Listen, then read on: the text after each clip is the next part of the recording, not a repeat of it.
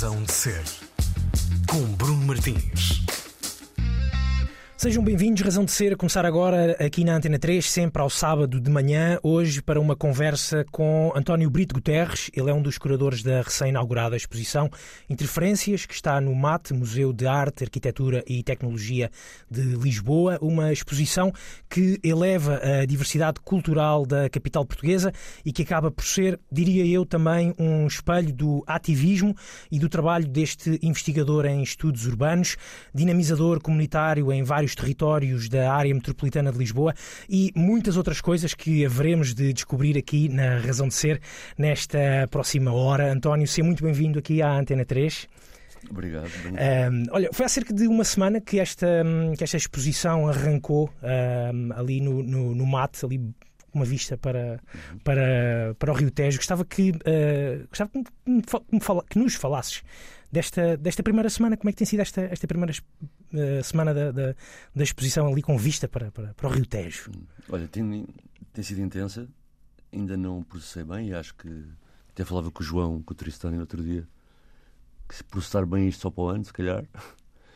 Mas como eu tenho outro trabalho, isto é tipo part-time, uhum. uh, não tive tempo para processar mesmo. Acho que o único momento em que eu refleti sobre a exposição foi no domingo, que era o primeiro domingo do mês e era gratuito, uhum. que havia uma fila enorme, portanto eu aproveitei para ir para a fila e ficar lá uma hora e meia à espera e assim pude ler as mensagens desde a inauguração, o que é que o pessoal andava a dizer.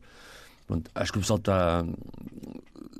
Muitas pessoas estavam sedentas de algo deste género, é o que me parece, e muitas têm sentido bem a ir lá e a ter um espaço no museu que lhes diga também, porque normalmente isso que tu disseste de Aberatés é curioso porque o mato está ao mesmo tempo numa zona muito imperial da cidade, com muitas uhum. marcas da história colonial da cidade, não é? Lisboa é fortemente marcada por isso, do ponto de vista da toponímia, da monumentalidade, etc., do desenho. E ao mesmo tempo que isso acontece, tem que criar uma contranarrativa sobre isso, é importante, mas também está no coração da área metropolitana, porque está em cima do rio, e o rio é um bocado o centro deste fluxo de pessoas de 3 milhões que giram aqui e que estão quase todas a morar fora da cidade de Lisboa, não é? Uhum. Então é um bocado também esta analogia. Isso é, pois, a minha pergunta também vinha, vinha um é. bocadinho nesse sentido, que, está, que, que, é uma exposição. Já, vamos, já vamos uhum. aprofundar um bocadinho essa, essa ideia, porque se calhar é importante percebermos de que exposição é que estamos a falar. É uma exposição que, que, que conta com a, com a, com, a, tua curadoria, eh, com a curadoria também do Alexandre Farto, do Vils, que também já foi um convidado aqui da, da uhum. Razão de Ser, e também da, da, da da Carla Cardoso, ah, mas gostava que, que, que e por seres tu o nosso convidado desta semana, gostava que nos, que nos explicasses tu o que é que, o que, é, que é esta uh, interferências que pode ser vista então no MAT até, até setembro. Explica-nos um bocadinho o que é que, o que, é, que é visto, uhum. o que é que vai ser visto, está a ser visto no MAT. Então, acho que tive um processo, eu não sei como é que é, não sou curador, não é? como já uhum. explicaste até aí na introdução, gosto só de contar histórias e gosto de usar os meios que estão disponíveis para contar determinadas histórias, tendo em conta que eu sou pronto, um cidadão que mora aqui e quero sempre refletir sobre o sítio onde estou, não é? E pessoalmente sobre aquilo que as pessoas não têm espaço de reflexão. O que aconteceu foi que escrevemos uma história. E escrevemos uma história sobre a evolução da cidade de Lisboa. E quando eu agora digo Lisboa é mesmo área metropolitana, no pós-25 de Abril. Portanto, há aqui grandes analogias entre o processo político e, e democrático, o que foi conseguido e também as utopias adiadas e o que não foi conseguido. É? E a partir disso escrevemos essa história. Ao escrever essa história, procuramos preenchê-la não é? com uhum. documentos, com obras que, que a pudessem contar. E isto é bom porque também a história acaba por, apesar da proposta inicial ser a história que eu disse que escrevemos, ela acaba por ser muito complementada com estas introduções. Não é? E depois tem dois níveis que acho que é importante que as pessoas que estão a ouvir perceberem, porque tem a ver com a lógica da exposição, que é um foi lamber papel e ver coleções. O que é que existe em coleção? E procurar uh, obras e artistas que se enquadrassem na história. E o segundo ponto foi agarrar em pessoas talentosas e que estão nos sítios normalmente afastados dos circuitos da arte uhum. e de expressão cultural, afastados no sentido de ter os meios de produção para o fazer e pô-las lá. Portanto, contar a história, nivelando artistas conhecidos que estão em coleções e encomendando artistas novos, não é? Havia, havia mais artistas novos do que artistas que já faziam esse, esse trabalho ou que já tinham feito esse trabalho, António? Ela por ela. Agora, a grande, a grande diferença aqui é que Repara, quando eu, quando eu quero contar uma história da cidade de Lisboa ao longo da democracia, e se eu começar a pensar que logo a seguir a implementação da democracia e as independências dos antigos países que eram colónias de Portugal, muitas pessoas migraram para Lisboa Uhum. e Lisboa ganha de facto, e, e é curioso, um aspecto colonial no, na pós-colonial, ou seja, uma massa de trabalhadores não brancos acaba por aceder à cidade. Aliás, não acedem à cidade, Uhum. acedem às suas periferias Exato. e, e muitas vezes nem chamam cidade onde estão, não é? E, e se tu pensares, e quem vai lá percebe pela documentação, nas pessoas que nesse processo de migração tiveram afastadas de, de acessos, ou seja, porque é que eu diferencio isto? Porque há direitos e à partida que olha para a Constituição parece que é uma Constituição, e é recente, contemporânea, mas uma coisa é os direitos estarem lá consagrados, outra coisa é as pessoas terem acesso. Então tu percebes que, no respeito à educação, ao usufruto cultural, no respeito à mobilidade, à qualidade do emprego, à formação qualificada mais uh, superior, que há muito afastamento de muita gente que veio para Lisboa morar disso. E, portanto, se eu chegar, imagina ali aos anos 70 e 80, não é? e até 90, Uhum. tu vais ter muita produção artística das pessoas que estão na periferia. Então, obviamente que, apesar de ser ela por ela essa relação entre os artistas conhecidos da praça que estão em coleções e estes, nós fomos buscar estes à atualidade. Certo. Não é? Porque não, não os havia, não, a cidade não foi capaz de dar espaço para isso ser produzido na altura. Então, mesmo as partes de. Aquilo tem um- uma narrativa entre cronológica e temática.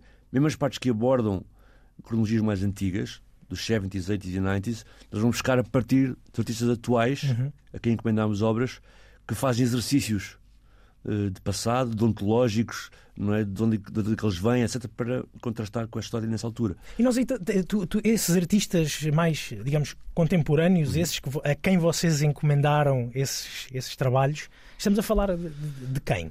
Ui, Dá- Dá-nos aqui alguns, alguns, Não. alguns exemplos para eu, para eu tentar perceber como é que esses novos artistas, Sim. vamos dividir aqui entre novos e mais antigos, como é que os novos tiveram eles acesso Uhum. aos mais antigos? Porque ah, se, se, se os mais antigos também ah, tiveram, de certa forma, ahm, ah, o- os caminhos vedados e bloqueados a- Uhum. ao grande público, como é que os mais novos lhes chegaram ao ponto, ah, como é que eles acabaram por se inspirar nos mais antigos? Não, porque houve, há, uma, há uma evolução na- natural, não é? Porque quem migra na altura, quem migrou nos anos 70, 80 e até 90 para Lisboa, sua primeira função é instalar-se, é arranjar dinheiro, é mandar dinheiro para casa, é, é passar pelas dificuldades, etc. Estão lá alguns artistas, isso é uma evolução, ou seja, começou-se a criar condições para as gerações mais novas, que são portuguesas, embora muitas vezes Sim, sim. a ideia que as pessoas têm é perguntar logo em definição de- da melanina de onde é que elas são, mas são portuguesas. Mas perante este apagamento, esta desumanidade que há em relação a olhar para estas pessoas, para as pessoas migrantes, para as pessoas que moram nos bairros periféricos, elas próprias, no seu contexto artístico, viram-se obrigadas a pensar de onde é que vêm, porque é que onde vêm não é consagrado, porque é que quando chegam à escola nos dão espaço também para dizer onde é que vêm, não é? Pronto. Mas queria só entrar porque é importante que por cada um destes artistas que lá estão, há provavelmente 100 que não conseguiram. Ou seja, ainda assim estão lá estes, há um processo evolutivo, mas há muita mania até em Portugal de destacar quem consegue, mas quem consegue numa resiliência que não é suposto existir. Porque não tem que estar a dar pancada e sobreviver à pancada para conseguir. Tem que ter condições, como todos têm, não é? Então, os artistas são isso, isso por um lado. Por outro, dar-te este detalhe que é eu tenho noção do meu privilégio, enquanto pessoa que cresceu no centro de Lisboa, e consegui, embora tarde, porque já tenho mais de 40 anos, eh, olha, um lugar aqui na rádio ou que alguém no mate te ouça, apesar de não ser curador, não é? Mas isso é muito mais difícil para outras pessoas que não cresceram na periferia do mim, não é? Portanto, tenho noção desse privilégio, mas dizer também que este processo de curadoria, na verdade, é uma mediação, que o ideal é que no futuro não seja necessária, mas é uma mediação para ter uma confiança em mim, porque a questão aqui é hum, isto é um processo coletivo também. Ou seja, está ali o nome do António, eh, como está o da Carla ou do Alexandre, o que já é, não é por várias layers, se calhar no meio artístico já é algo inusitado, que é pessoas não são curadoras entrarem num sítio como o Mate, portanto, nem sequer é um sítio muito experimental, underground, não, Uhum. é logo, eu normalmente faço as coisas. Entrar logo no mate, isso por um lado, portanto, já é alguma interferência no, no, no aspecto normalmente é organizado, e o João, que é o diretor no mate, João Pinheiro, teve essa visão e capacidade de nos convidar para isso, mas também tem estas pessoas que entram connosco, portanto, cada pessoa que está lá, não é? Desde o Duel, o- a Filipa, o Bessoé, o, os Unidigras todos, o Diogo, o Herberto, portanto, é tudo malta, o, quer dizer, o Obey, que é old school, mas que entrou connosco, o Rod, é tudo malta que entra connosco, na verdade. Entra connosco e, e dá caráter e história à exposição. Não é? Porque quando se escreveu a narrativa inicial, ela tinha uma relativa ampli- amplitude, ou seja, Uhum. havia esta questão de há aqui uma história não contada, é uma história não contada que ainda aparece na cara de muitos como minoritária, mas não é. É uma grande maioria. Exatamente. Não é? E cada vez, dizer, não é cada vez mais, há muito tempo que é mais. Não, e eh, vou dar um exemplo. né? O problema aqui é que Lisboa, a cidade de Lisboa, tem um peso enorme. Se tu imaginares que o terreiro Praça ou Praça do Comércio existe há centenas de anos e com a mesma função em relação ao país todo, pensares que o Recio existe há não sei centenas de anos, se pensares que os sítios da cidade de Lisboa, que têm os edifícios que são os edifícios que albergam as instituições que comandam politicamente, culturalmente, economicamente, não é? Estão dentro de uma cidade que por si representa um sexto da população que mora aqui, vês a diferenciação, não é? E é de tal maneira curioso que se tu olhas para a periferia e a maneira como ela é constituída, ela é regida também não pelo novo landscape que é criado, mas pela elite antiga. Por exemplo, se olhares para a linha de Sintra e a linha de Cascais, é curioso que é a vila de Sintra, que está na extremidade, onde mora pouca gente e faz parte da elite, que lidera o Conselho de Sintra, onde mora não é, três centenas de milhares de pessoas que vieram para a periferia. A mesma coisa em Cascais. A vila de Cascais, não é? que é elitista e que é um Exatamente. espaço de elite. Também de Lisboa, nesse sentido dessa relação, não é? Lisboa-Sintra, Lisboa-Cascais, dominam a periferia grande. É Até curioso. para Oeiras, não é? Que não sendo, não sendo uma, uma, uma, uma é mínimo. extremidade, exatamente, não sendo uma é extremidade, Portanto, é engraçado. Até as cenas mais clássicas e elitistas são as que controlam eh, institucionalmente e no imaginário isso. Outra questão para a expressão que acho que é interessante, e desculpa se estou a tomar muito o teu não, tempo. nada, o tempo é teu. Não, que esta, questão, que esta questão de imaginário, que é. Repara, há bocado falei, muito pessoal diz gueto ou cidade, e muitas pessoas dizem vou à cidade, quando- e isso é muito interessante, essa aprendizagem do dia a dia, olhares para isso, que as pessoas terem uma noção, às vezes não implícita no sentido de racionalizada, mas saberem que moram na expansão urbana, que moram num sítio à parte, mas não moram na cidade. Isso é muito curioso, as pessoas dizem que vão à cidade, não é? Incluindo as pessoas que moram, por exemplo, no bairro do Rego entre Campos, dizem que vão à cidade Cidade.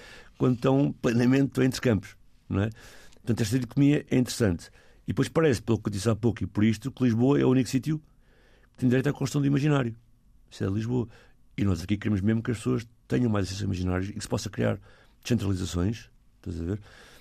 E vou dar o exemplo dos Unidigras agora, porque eles, enquanto coletivo, fizeram uma associação e estão a fazer um movimento novo que é, ao invés de eu crescer artisticamente na periferia, através da estética da falta, ir para Lisboa representar isso. E, e pronto, porque é onde consigo. Eles, para além de fazer isso, estão a criar, tentar criar a estrutura para poderem fazer em Algrão e Martins, que é só a freguesia maior do país, ou a segunda maior, Sim, maior, e com mais jovens. E, neste- e, e tu vais lá e é uma assistência completa, não dirias, estás a Sim, ver? sim, sim, sim, sim, exatamente. É, é, o, o teu trabalho, eh, António, e, e eu, eu disse uma coisa no início que eu não sei se tu concordas, que esta, esta exposição acaba por ser também um bocadinho o espelho do, do teu trabalho, já de há, Uhum. há muitos anos, do, do- do teu ativismo, desse, te- deste teu trabalho de investigador eh, urbano, digamos assim, dos territórios da área metropolitana de Lisboa. Tu concordas com isso? Achas que acaba por ser, por ser também isso eh, um, um reflexo, não diria um reflexo final, porque isto é um trabalho, imagino Sim, eu. ongoing, É atualizado. ongoing, exatamente, exatamente. Concordas com isso? Sim, não. Não, porque felizmente faço em conjunto, não só curadoria, mas como parte artística, Certo. com muitas pessoas e isso engrandece-me, é? tipo, permite-me aprender mais, etc. Sim, no sentido em que está lá parte do que estás a dizer e, e está lá parte do que estás a dizer com meios aos quais eu não tenho acesso, porque normalmente, imagina, já tenho uma adicção, estás a ver? Mas ainda assim, a maneira como eu me safo é falar em público, não é? Se eu consigo fazê-lo através da expressão artística, contando uma história, não é? E muito devo aos artistas, se eu não conseguir, é outra forma de contar a história, que tem as vantagens próprias de ser através da arte, não é? Porque eu vou dizer, há coisas que estão na exposição que se eu expusesse isoladamente num post de Facebook iam criar escândalo. As pessoas iam tipo. Por exemplo, Ah, não vou deixar essas pessoas, mas. para ir ver, para ir, É, irem ir ver a verem. exposição, sim. Mas é engraçado. que- que Mas tem- não são tuas. Ou são? Não, são dos artistas. São dos artistas, exatamente. Mas, quer dizer, ali o meu trabalho é dar esse espaço. Exato, portanto, mas se tu, o que estás a dizer é se tu uh, pegasses nesse, nessa E o que eu imagem, digamos assim. e eu tenho observado, se uma espécie de etnografia da exposição, se é que é possível fazer isso isentamente, de Certo. facto não é, mas quando tenho observado as pessoas estão lá e consigo passar anónimo, porque felizmente, eh, apesar destes sinistros, não consigo falar, as pessoas não me conhecem. Ahm, anónimo, vá, pela pessoa, não pelo aspecto, o aspecto não sabe muito. mas eu tenho reparado é como as pessoas, como aquilo tem uma história. Hoje em dia também é raro nas exposições haver histórias, não é? Repare que as pessoas acomodam facilmente tudo o que vai aparecendo, porque faz parte do contexto específico. E, portanto, mesmo coisas que às vezes eu posso dizer de boca para fora e que pode levar a uma exaltação defensiva, ali as pessoas ficam, ah, se calhar faz algum sentido, não é? E depois existe outra questão, que não sei se é por não sermos nenhum dos três curadores e por não sermos os três curadores, nem os artistas terem grande experiência também de, de exposição, que isto foi possível, porque normalmente, hoje em dia, o que eu tenho sentido, não sei bem qual é a cena em português, mas a arte está muito commodify, ou seja, está muito comodificada. Tu olhas para uma peça de forma isolada, com o seu autor, com a sua técnica e com aquilo que quis inventar e tem esse valor. Não é? Também temos neste sistema de Star System, né? de, de alavancar. Exato. E o giro foi escrever a história. De- E, e- e escrever a história Ge- da cidade, da- exatamente, da cidade e exatamente. as obras enquadrarem essa história. E mesmo na experiência que foi engraçada, porque eu não domino isso, mas de ir buscar eh, obras de coleções e pô-las no museu, foi de repente interagir com esses artistas. Eu não sabia o que esperava, mas até achava que em alguns casos ia haver algum algum reação não muito positiva dos artistas. Porquê? Porque também não sabia que isto funcionava, mas grande parte das obras estão em coleções, foram compradas, não é? Portanto, eu, enquanto pessoa que está a curadorar, posso pedir a obra emprestada Uhum. e ela vem. Tipo, até pode haver que o artista não tenha grande uh, parecer nisso, não é? A não Exatamente. ser que a obra esteja uh, nele. na, é? pro- na, na posse do artista, dele. exatamente. Mas foi giro que as pessoas que foram lá postas curtiram imenso a ideia de estarem enquadradas naquela história. Que às vezes Sim, não é a história que tinham pensado inicialmente, às vezes até engrandece ainda mais a sua obra, porque permite estar em contextos diferenciados, não é? Isso também foi engraçado. Exatamente. Olha, eh, hum, António, eh, eh, tu, tu no, no- teu, no teu trabalho de, de- de investigador, de, de orador, de, Uhum. de- acho eu, sobretudo no, no- lado de, de- de- dinamizador Uhum. eh, comunitário, tu tens chamado muito a atenção para as chamadas comunidades eh, invisíveis. Uhum. Eh, tu, aliás, tens o programa aqui na, na nossa eh, irmã mais velha, como lhe chamamos, Sim. Antena 1, eh, que é o Cidade Invisível. Digamos, achas que estas comunidades ou cidades ou cidade invisível aqui no mate acabam por ser, digamos, e, e até com aquela ideia de, de- de- de- expostas aqui no Albeira Tejo, Uhum. acabam por ter uma visibilidade maior? Claro, eu acho que é o É espaço, essa a intenção também. é o é? espaço que eu não intervi que pode ter essa dimensão maior, não é? E os artistas contribuíram por isso. Ajudam a sair da invisibilidade? Não sei, eh, essas coisas não são muito. Sou muito otimista no meu dia a dia, no meu trabalho, no que faço, não me deixo cair por nada, mas do ponto de vista geral, não, porque acho que as mudanças têm que ser estruturais, não é? E, e mesmo que. Eu, por exemplo, testei isso com a Carla Cardoso, porque nem nós temos muito tempo a falar Hum. depois disto, mas um bocado óbvio, que mesmo que possa, e isso é importante, não é? Há aqui questões que eu gostava que acontecesse. Uma, que haja mais perguntas, que as pessoas saiam lá com mais perguntas, porque isso obriga necessariamente eh, a investigar mais, Uhum. isso é importante. E gostava que isto permitisse que estes artistas que lá estão pudessem fazer os circuitos. Isso já está a acontecer um bocado, já há contactos para isso. E também já me estão a perguntar por outros ainda que não lá estão. Não é?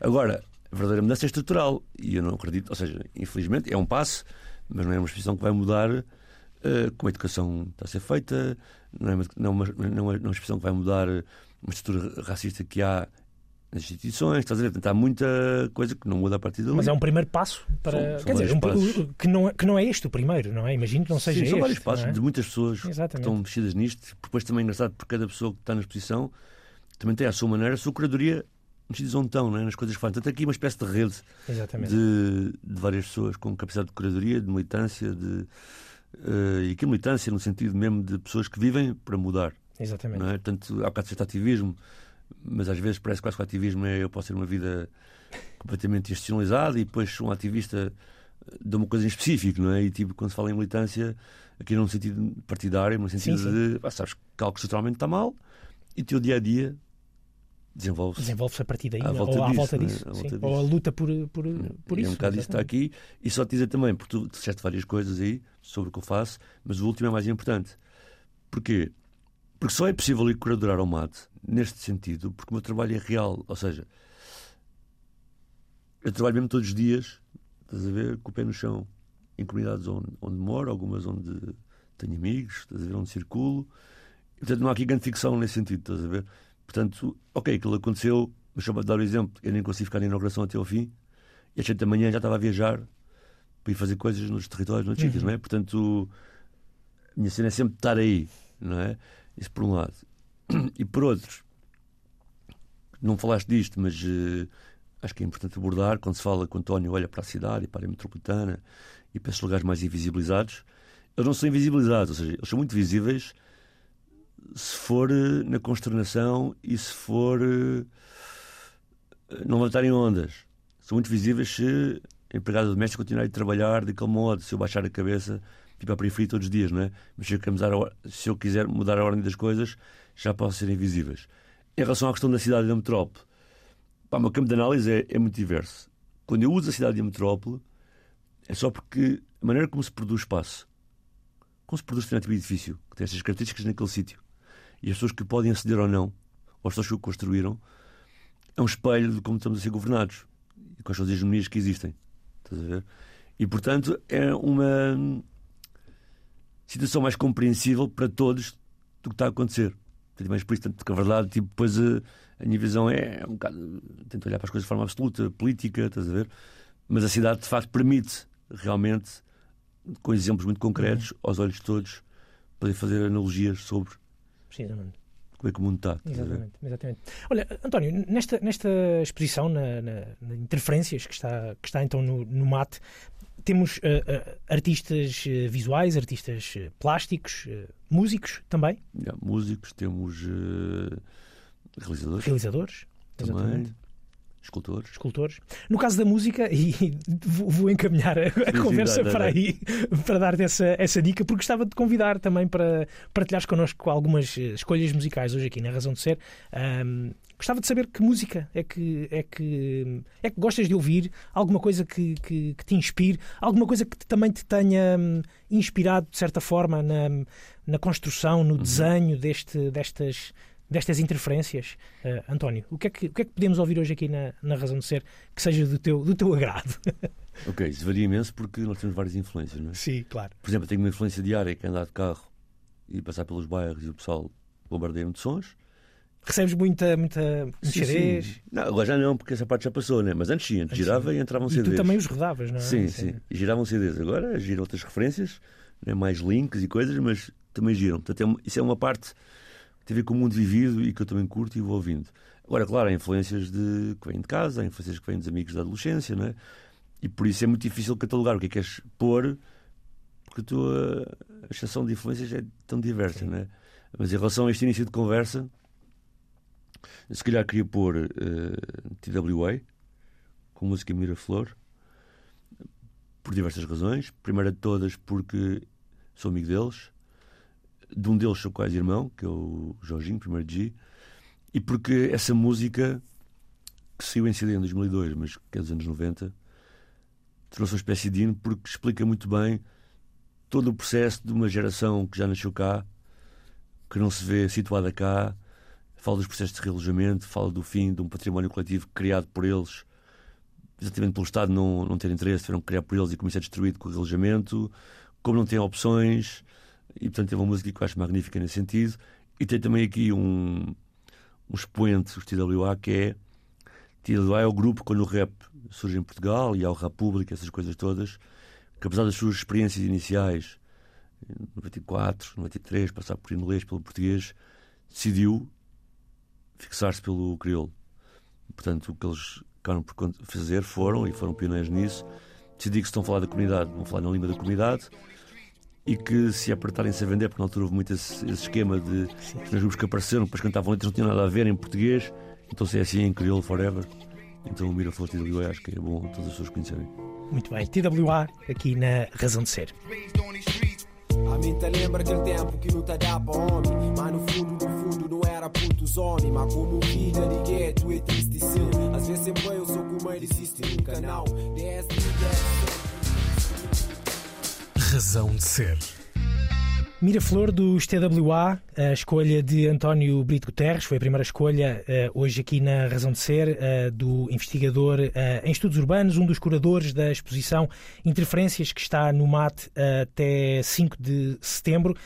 Um, António, esta, este teu trabalho, digamos assim, um, e, e, achei interessante esta, esta. Tu próprio explicaste esta escolha de, de, de Miraflor e até a presença aqui de, de, de, do, do, Jorginho, uh, ele, ele, que te acompanha, acho eu, já, já há muitos anos, eu não diria neste teu trabalho, mas até na, nesta tua vida pessoal, não é? Uhum. É uma influência também muito grande, mais do que influência, é uma. É companheirismo. Um, um companheirismo. É. Uh, alguém que também te, te ensinou, ensinou e, e, com quem tu partilhaste muitas, muitas coisas, não é? Porque lá está, tu, tu, cresceste no centro de Lisboa uhum. uh, e foi também o Jorginho, uh, ele uh, morador na, na Pedreira dos uhum. Húngaros, que, que, que, também acabou por abrir os olhos para, para, para, muita coisa, certo? Sim, nós tínhamos o. Pronto, tinha uma prática nos anos 90 que era ocupar casas e vazias, não é? E fazíamos centros sociais. E era normal nesses centros sociais serem perto de bairros de alta produção e, portanto, tínhamos essa dinâmica de ou seja, já muito novo, portanto, menos dos 20 anos, já tínhamos dinâmicas de fazer aulas de alfabetização, coisas sobre o ambiente, com crianças e jovens que vinham desses contextos. Uh, depois também, pronto, tinha um pai, tinha um pai urbanista que também me ajudou nesse tipo de coisa e também teve luta antifascista e anticolonial, portanto também tinha essa herança. E a na altura conheço o Jorge, através do MC, que é o irmão dos que é o Sampa, conheço o Jorge e criámos ali uma dinâmica de mútua aprendizagem. E até houve ali uma altura, depois no relojamento, que ele até combinámos, morámos juntos, estás a ver, em Lisboa. Tínhamos um estúdio em casa. Era onde a vossa casa? Era perto da Gobing. Tínhamos o. Eram outros tempos, não é? Outros tempos. Tínhamos um estúdio em casa e depois fazíamos algo que era. Nós, de forma, de forma random e sem grande aviso, porque na altura não esqueças que não havia redes sociais, uh, eu próprio não tinha telemóvel ainda, portanto, se calhar havia Wi-Fi, não sei, mas não havia. não havia essas cenas, estás a ver? Então não havia uma coisa que se tornou importante hoje em dia para as pessoas que moram nestes sítios, que é não havia a referenciação da cara, não havia nada dessas coisas, não é? Então as cassetes de música giravam nos bairros, mas tu não sabias que era a cara das pessoas. É? Tu regravavas a mixtape. E o que eu e o Jorginho fazíamos era, ao fim de semana, morando juntos, íamos uh, ao Calhas, para um bairro qualquer. De vez em quando alguém telefonava-nos a pedir essa ajuda, de vez em quando era mesmo porque nós íamos, à sorte. E levávamos se leva o público mais novo vai ser eh, complicado a ver isto, vão ter que ir ao Google. Mas levávamos um, um Discman com batidas, feitas pelo Jorge, levávamos um mini disc, um gravador mini disc, tanto com um mini disc vazio, levávamos uma máquina fotográfica, uma máquina de filmar, e chegávamos a uma esquina qualquer, num desses territórios, um desses bairros, e lançávamos aquilo para a esquina. E portanto o pessoal fazia freestyle, gravava sobre os beats, a câmera rodava de fotográfica e ia de filmar pelo People e nós, de algum modo, aparecíamos, passado um mês, com aquilo montadinho, para o pessoal ver que era fácil fazer aquilo. Estás a ver? Mas na altura nem havia YouTube, nem havia essa uhum. coisa de tu poderes pôr a girar uh, o... as coisas, não é? E o que é que faziam depois com essas edições? Bem, Vocês passavam, passado um mês depois... Os CDs chegávamos lá e... Punham a tocar. E dávamos ao pessoal. Uhum. O pessoal reproduzia se quisesse. Tanto que imagina, nós íamos, imagina, íamos a Mira Sintra. Na altura até fui lá conhecer a Loreta. Íamos a Miracinta, gravávamos 4, 5, 6 sons freestyle, podíamos começar na rua, depois podíamos ir para a casa de alguém, ah, bora ali para casa continuar, e depois íamos lá um mês depois com aquilo gravado, e o pessoal podia copiar entre si e, dividir, e divulgar no bairro, né? Isso por um lado. E depois, mais tarde, mostrávamos os vídeos, sendo que depois em 2005 aparece o YouTube, começámos a inseri-los, até consegui encontrar assim alguns, um de Miratejo, se meterem freestylers, um de Miratejo, um de um no bairro Alto também, Sim. encontramos um de, da Rentela, o outro de Miracintra. Bem, enfim, sim, sim, sim. há assim Exato. vários pedaços por aí espalhados. E, portanto, essa dinâmica que nós criamos os dois, depois continua, portanto, sempre ajudei nas coisas dele. Em muitos trabalhos que eu tive em territórios para trabalhar questões de produção de música, criar estúdios comunitários, trabalhamos em conjunto sempre, em montes de sítios, fizemos voluntariado em montes de sítios. Portanto, nós fizemos coisas na Alta de Lisboa, fizemos coisas na Trela Portela, fizemos coisas no Val da Moreira, fizemos coisas no Pendão, fizemos coisas nos bairros de Cascais, ali no bairro de Cruz do Meio, Alcoitão e Adruana. Portanto, nós girámos juntos. Trabalhei já mesmo como voluntários, ou mesmo como profissionais. Uh, entramos em turmas, em turmas nas aulas de português e, e fazíamos aulas de português à volta de rimas. Portanto, consegui que os alunos fizessem o currículo através de poesia, gravando filmes, uh, com dicionários de sinónimos, fazendo rimas, sabendo os recursos estilísticos. Portanto, fizemos esse processo todos juntos. Portanto... Sabes que isso é, é interessante, estava, estava, estava aqui a pensar na, na, importância, ou seja, esse, vou usar outra vez o, o termo ativismo, ou, ou, neste caso até o lado mais uh, de, de, de, voluntariado, uhum. de, de, intervenção junto dos territórios, como, uhum. como, como tu dizes, das comunidades, é feito com uma visão uh, artística. Ou, ou, ou, e sublinho aqui a importância da da música e das suas várias uhum. vertentes da, da, da música, uhum. através da música, uh, e não através, sei lá, de, de outras coisas quaisquer de, de, que, que, poderia ser feito através de, sei lá, de, conversas, de sei lá, coisas que se calhar, por exemplo, sei lá, a catequese não funcionava, não é? Mas, mas através da música fun foi funcionando. Não estou a dizer que, que, que, mudou tudo, porque não mudou, e estamos em 2022 e, e como tu disseste, é um processo uh, contínuo, mas, eh, mas se calhar mudou a vida de muita gente. Não, vou dizer uma coisa. É da música porque é a música que criava este, esta comunhão. Se fosse pintar, também seria pintar, estás a ver? Ou seja, e houve eu... outros, se calhar, que fizeram através de pintar. Sim, é? também. O caso do Vils, por exemplo, Exatamente. não é? Mas o que eu estou a dizer é, tipo, sou de fora, não percebo nada disso, estás a ver? Uh, tento só pôr os meios de produção disponíveis para as pessoas poderem. Pronto. Outra coisa que acontece, e também tem a ver com música, e tem a ver com essas conversas, que é os jovens da periferia estão na rua, estão fora da escola. E, e por isso daí encontrá-los na esquina, é não encontrá-los nas escolas. Okay? Portanto, esse é um motivo. E depois, a cena interessante é que é uma conversa. Fazer freestyle é uma conversa, não é? é e se eu faço um freestyle sobre uma coisa, o outro vai responder sobre essa coisa, não é? E depois isto também são horas, não é? Portanto, não é chegar lá uma hora gravar um freestyle já está. Tipo, isto implica estar 8 horas, 9 horas seguidas no território, voltar no dia seguinte, e portanto, pelo meio disso surgem outros momentos de comunhão, de cozinhar em conjunto, de organizar em conjunto, de partilhar coisas pessoais, não é?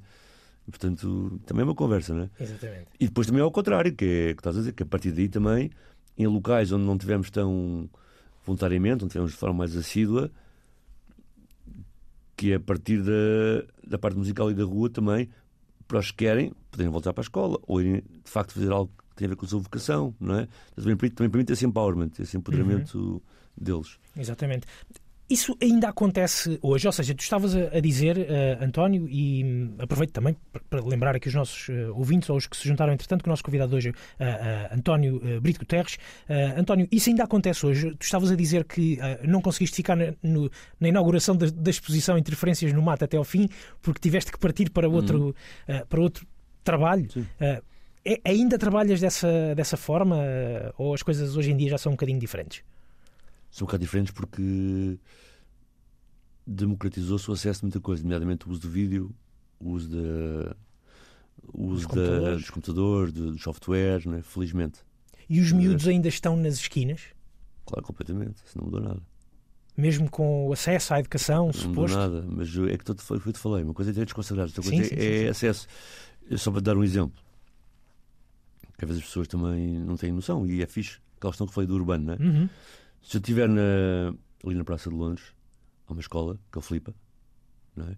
e normalmente o ano com maior tipo de retenção, os anos, é o quinto e o sexto. E as pessoas percebem porquê. Porque é aquele momento em que tu sais de uma primária, em que tens uma professora única, e passas para outra escola, com várias disciplinas, com vários professores, tanto quinto e sexto ano, que é o chamado segundo ciclo. É... Os dados de 15 a 16, embora os atualizados também são muito diferentes, mas os 7 cores são estes, porque fazer uns estudos. Por exemplo, se estás no Flipa, isso é tipo pouco mais de 1% o nível de retenção no quinto e no sexto ano. Mas se eu chegar às Oleias, que é 2 km ao lado, sempre contínuo, portanto, basicamente tenho que fazer é fazer a João 21, não é? Arieiro, Oleias, é isso. É 36%. De retenção no, prima, no, no, quinto e no sexto Sim. ano. Se eu sair do Filipa e fizer a Avenida de Roma toda, o Campo Grande todo, e chegar à Alta de Lisboa, tem dois agrupamentos, que é o Madrangueiros e o agrupamento Alta de Lisboa. Não é 48, não tem 50. E portanto, não. Há muita coisa a fazer, não é? Nada melhorou, porque o acesso continua a ser difícil. E repare, e as pessoas olham para as coisas, por isso que eu gosto da cidade e do território. As pessoas olham para as coisas muito de forma vertical e separada. Há educação, há justiça, não é? Há tudo separadinho. Mas estás num território que percebes que a falta de acesso e de usufruto é mútua.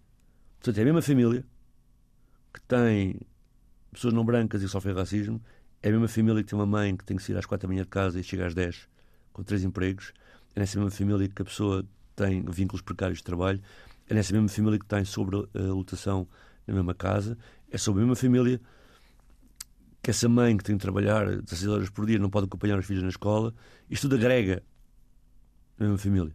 Não é? Portanto, muitas vezes, se a haver um problema ou um desafio, é importante, mas os outros continuam lá e outros continuam a arrastar o outro para voltar ao sítio onde está.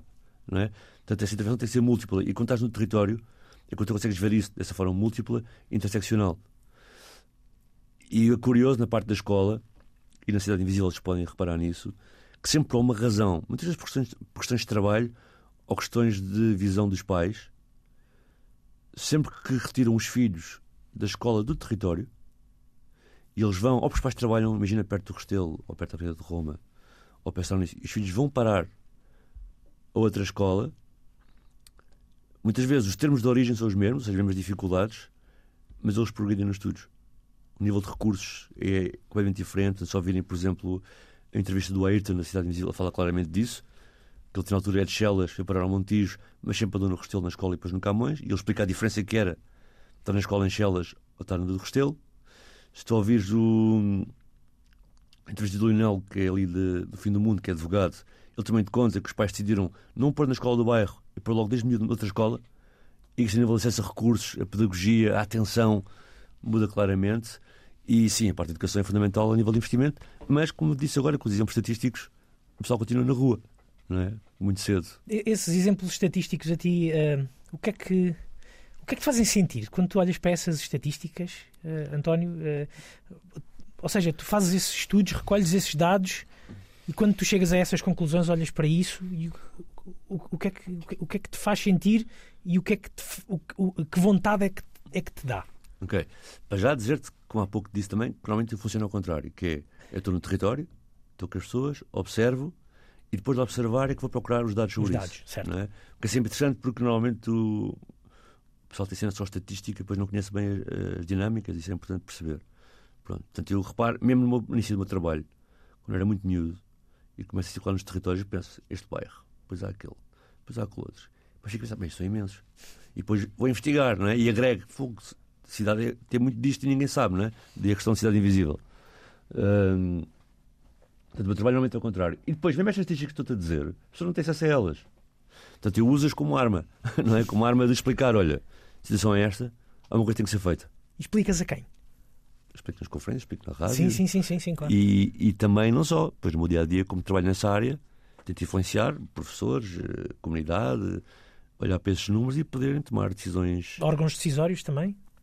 Ou, poder, ou órgãos de poder? É difícil. É difícil chegar lá? Porque eles têm os números, não é? Ou, ou esses, esses, órgãos de poder têm os números.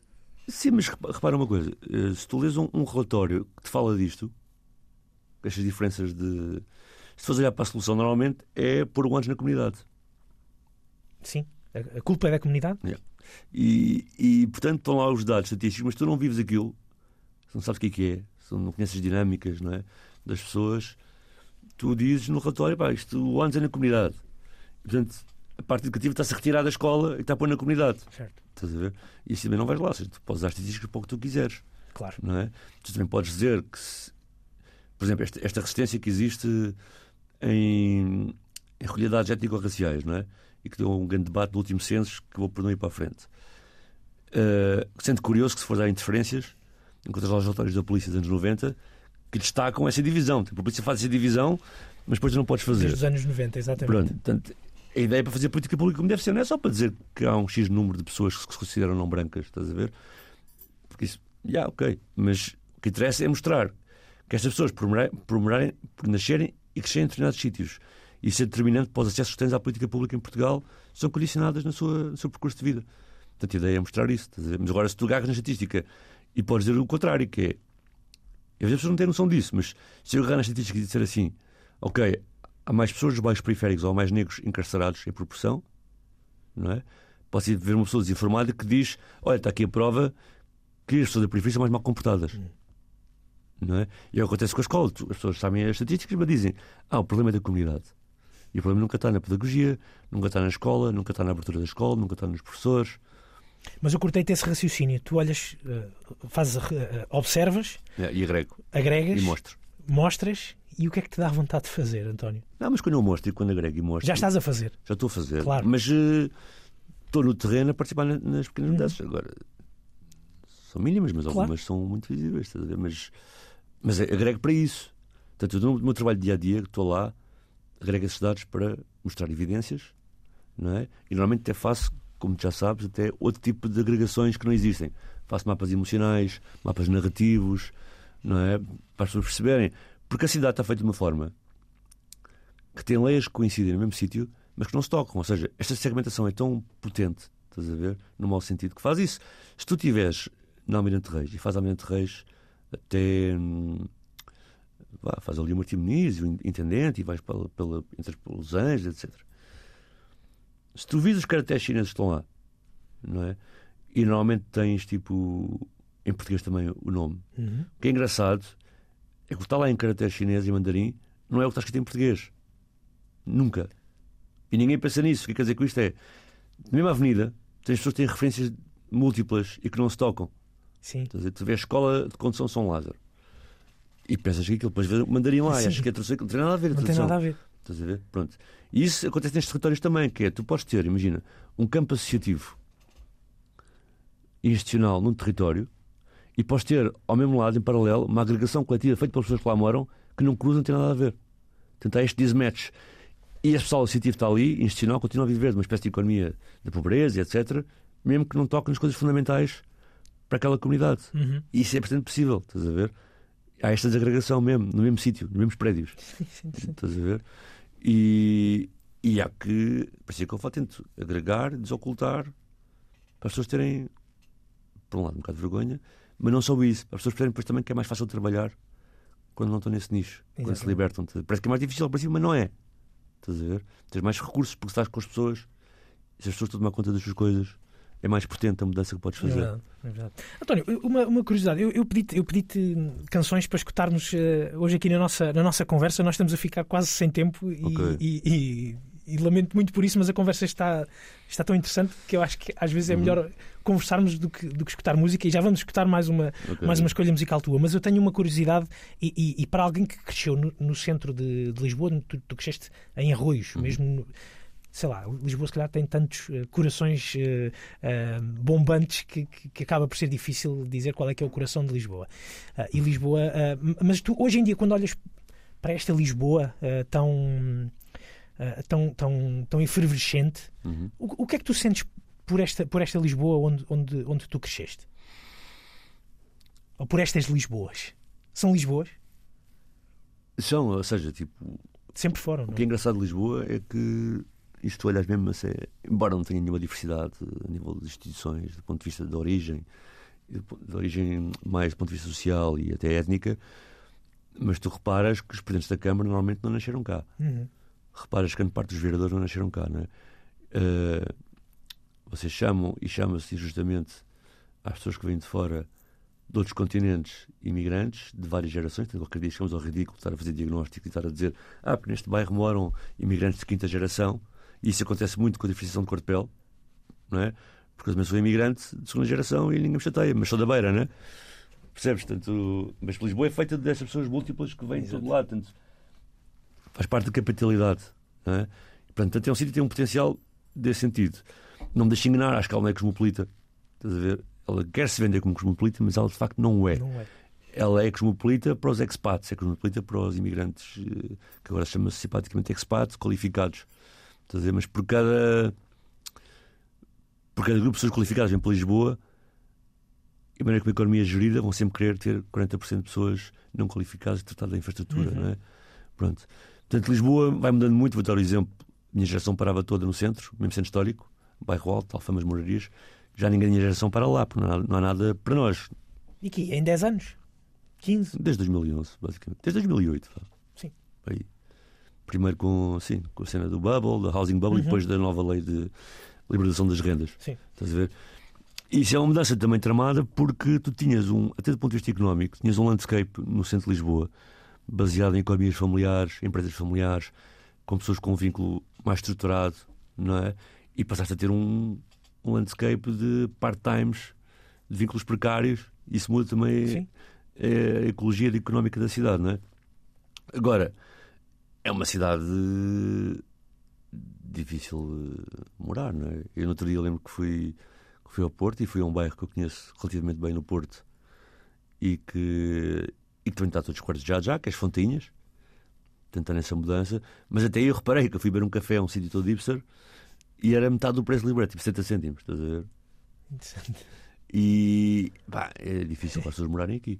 E o que, tu, o que tu- o que tu vês no centro é também vês essa segmentação, porque tu vês expats a morarem em boas casas sozinhos, ou em casal, ou porque querem com um amigo, e no prédio ao lado, onde resta alguma ruína e outro tipo de exploração, tens 15 imigrantes de Bangladesh na mesma casa, e a única maneira deles competirem com aquele preço. Estás a ver?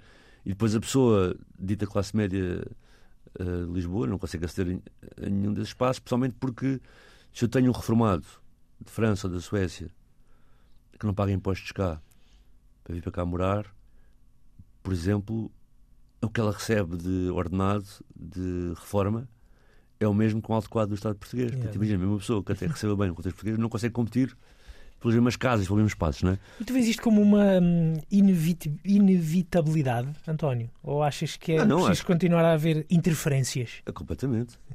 Há oportunidades que vêm daí também. Se calhar podemos criar novas centralidades eh, fora do centro de Lisboa, que acho que é o ideal. Mas isso também tem repercussões, porque estás a ver também. Se tu agora queres arranjar uma casa em Odivelas ou na Amadora, ou, não é? E está caro. Na Em? Almada está caro. E portanto as pessoas que, de algum modo, até algumas imigrantes, como falámos, que têm safado nestas zonas, também estão sempre empurradas ainda para mais, Para mais eh, longe. Não é? O pessoal que morava na Damaia agora mora em Rio de Moro. E já chegas em Rio de Moro já é caro. Portanto, vai ser um problema porque vais ter eh, novas configurações de, de vivência coletiva dentro das casas, eh, vais ter novos tipos de, de contestação e, e a questão do inevitável, problema é que vai arrebentar, não é? Quando arrebenta nunca é bom, Sim. porque a solução é sempre musculada e porque essa realidade que os políticos veem é essa situação imediata, não é? É a mesma coisa, de, vou dar o exemplo daquilo que falámos há pouco de intervenção e não sei o quê. Se tu pensares bem, uma criança que chumba, que fica retida na escola, custa 3 mil a 4 mil euros por ano ao Estado.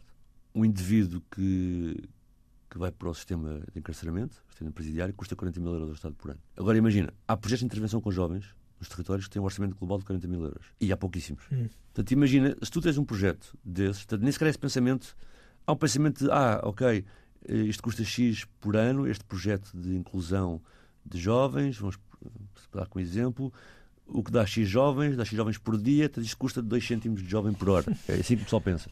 Estás a ver? Mas o pessoal não pensa. Se eu tiver um projeto de facto, alojado na comunidade, cria alternativas, basta eu safar dois Sim. de cana, E, que já compensa o projeto. o Estás a percebe, ver? Exatamente. Mas tu, quando estás no terreno a trabalhar, tu não safas dois. O pessoal organiza-se relativamente, o pessoal safa-se muito mais. Porquê? Porque se tu de repente estás a no, no, no território, ganhas o quê? Para já, mais oportunidades para as pessoas terem maior, maior ligação entre a escola e a comunidade. Eh, apoio legal, até. Estás a ver? Eh, oportunidades de emprego local, na comunidade e fora. Portanto, estás a ver como é ridículo. Tipo, É verdade. mas o investimento que tu fazes é na polícia, no sistema carcerário, estás a ver? Mas só pensar nisso. Portanto, basta um detido, tu tiras um detido por cada território e arranjas um programa Um para programa cada de, território. exatamente. Já viste? E esse, por sua vez, safa imensos, não só de ir para a prisão do ponto de vista de, em adultos, mas também daquilo que os miúdos chamam, não é assim que se chamam, eles chamam colégios. Estás Exatamente. a ver? Exatamente, muito bem. António, tem sido eh, muito interessante olhar para esta, para esta tua eh, dupla e tripla visão, Uhum. tanto de, de investigador também como eh, do, do ponto de vista também um pouco mais, digamos, artístico, Uhum. que é aquilo que também acaba, acabamos poder, por poder ver e vamos poder ver até, até setembro no, no MAT eh, em, em Lisboa, onde está a exposição Interferências. O António Brito Guterres é um dos, uh, dos curadores desta, desta exposição. Fica o convite para, para, para passarem por lá, então até, até setembro. E há o compromisso uh, também aqui dos artistas de estarem muito presentes lá, portanto há sempre a possibilidade de chegarem lá, encontrarem com os artistas. E haver também esse debate uhum. e de ficarem a conhecer uhum. melhor também um bocadinho. E a agenda paralela também. E agenda paralela. Pesquisem, pesquisem. Muito bem. muito bem. Olha, António, para o final fica o convite para um outro convite, mais um convite de, de, de música para partilhares mais uma, mais uma escolha pessoal. Olha, vamos ouvir Clara Nunes com o Win das Três Raças. Isto só porque é possível dançar com boa letra.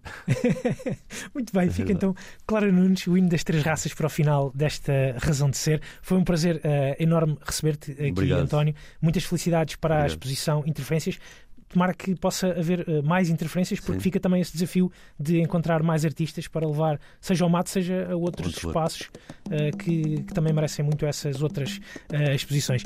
Já a seguir vem também o Pedro Costa a guiar-nos pelos trilhos do Coyote. A todos, um bom fim de semana. Ninguém ouviu um soluçar de dor.